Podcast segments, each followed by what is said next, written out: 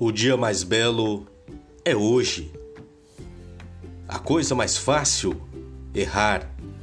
O maior obstáculo, o medo. O maior erro, o abandono. A raiz de todos os males, o egoísmo. A distração mais bela, o trabalho.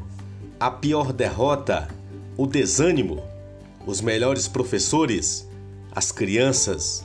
A primeira necessidade, comunicar-se, o que traz felicidade, ser útil aos demais, o pior defeito, o mau humor, a pessoa mais perigosa, a mentirosa, o pior sentimento, o rancor, o presente mais belo, o perdão, o mais imprescindível, o lar, a rota mais rápida, o caminho certo, a sensação mais agradável, a paz interior a maior proteção efetiva, o sorriso, o maior remédio, o otimismo, a maior satisfação, o dever cumprido, a força mais potente do mundo, a fé, as pessoas mais necessárias, os pais, a mais bela de todas as coisas, o amor.